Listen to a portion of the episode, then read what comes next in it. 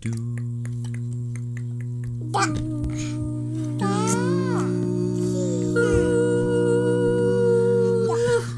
シュビシュバー皆さんこんばんは三兄弟司会役マイケルです今日は長野県からの放送なんですが、えーなんと僕が入った収録に、えーブーイングがあり妹たちだけの女子会になってしまいました、えーちなみに僕は収録現場にいずそのまま寝てました外で収録したのでバックグラウンドには、えー夜のスズムシと、えー流れる川の音が入っていますこの蒸し暑い夏に少しでも涼しんでいただければと思いますそれでは女子会楽しんでください番外編の番外編ということ でこれか番ら外編が女ち子ょっ会とでねなんか物足りなか,、なかったんなそうそうそう二人でブーイングしたらなマイケルマ寝イちゃクって追い出してんなそう、うん、ってことで番外編、はいだからリリアとリベカで、えー思いつくままにこれか話しますら本当に全然内容決まってないんでお付き合いくださいませえていうかさ、うんちっちゃい時になんか、ライバル感あるお姉ちゃんにリリアに対して、んいつもコンプレックスに思ってたのが、うん私ちっちゃい時からいつも自分のさ好きな子は、うんうん絶対リリアのことを先に好きになってしまうっていう恐怖が あってあーあのさ幼稚園の頃にさん好きやったさ、ジェイ君覚えてる J 君え分からへんあ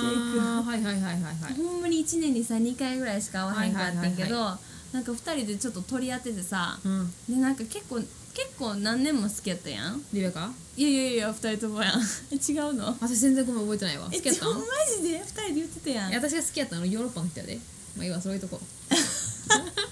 いや私の認識ではいやいや言ってたで2人でややっぱ好きやなまあちっちゃかったかもしれないけど好きやなとか言ってて頭の中でいや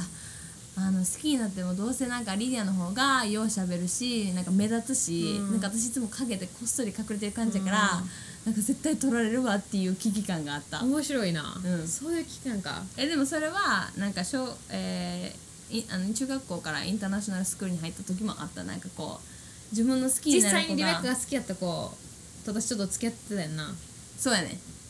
そうそうそうそうごめんそう今そう謝っとくわそうそうそうそうそううんよかった私がさ結婚して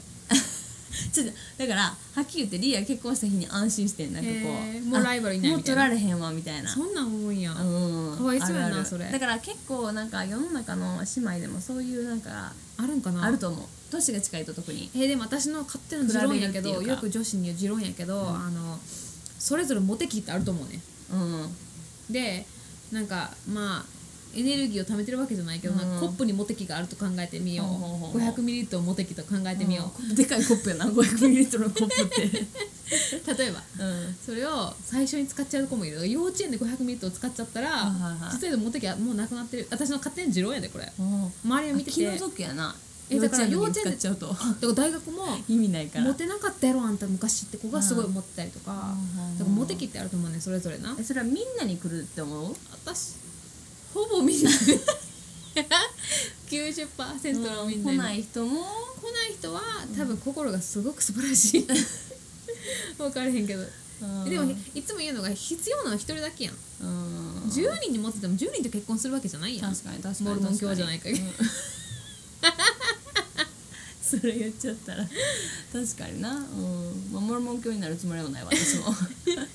そうそうそうで、よくさ女友達に聞かれることとか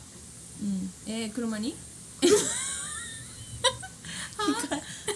れる聞かれる 車に聞かれる聞かれるわけじゃないよえっとはい漫画のありえないしこれ読みながらさなんかこう、少女漫画でもさ、いやこんなし、あの高校生の時はな盲目やね、んあれ見てなんかキュンとかドキンとかするけど今考えるとさ、はやんうんタイミングいい三角形の何取り合いとかないよな絶対あれさ絶対さ漫画描いてる人のさ欲望を出せない妄想が出てるな絶対モテてない人やねんやんきっとそうで漫画の人っでて結構な私プロフィール見るとちょっとダサ め小田さんでなんかこうファンタジーやねん頭の中の、うんあうん私はモテてなかったけどなんかかっこいい2人に、うんあの追い求められたいみたいそうなそうそうだからホストクラブのやつとかあるやんあーなんかホストクラブの何人でも自分のことが好き とかありありへんからそれキムキム・カーダシアンでもないやろ確かにとかなんやろうなんかいつもあのあそうそうこういうシーンこういうシーン、主人公が、あの好きでもないお、うん男の人に、あの無理やりキスされたと、それを主人公の好きな男の人がいつもたまたま見そうてたんまねたんまおんねんいつもたまたまおんねんなんかストーカーってんのみたないんなかなんかなんかカバン落としてさそうそうそうみたいなそうそうそうでパッて物を落として、で主人公が「は見られた!」っていうシーン、ないなないなないなそれはないわ特にあのないなんてかいうかどんだけさ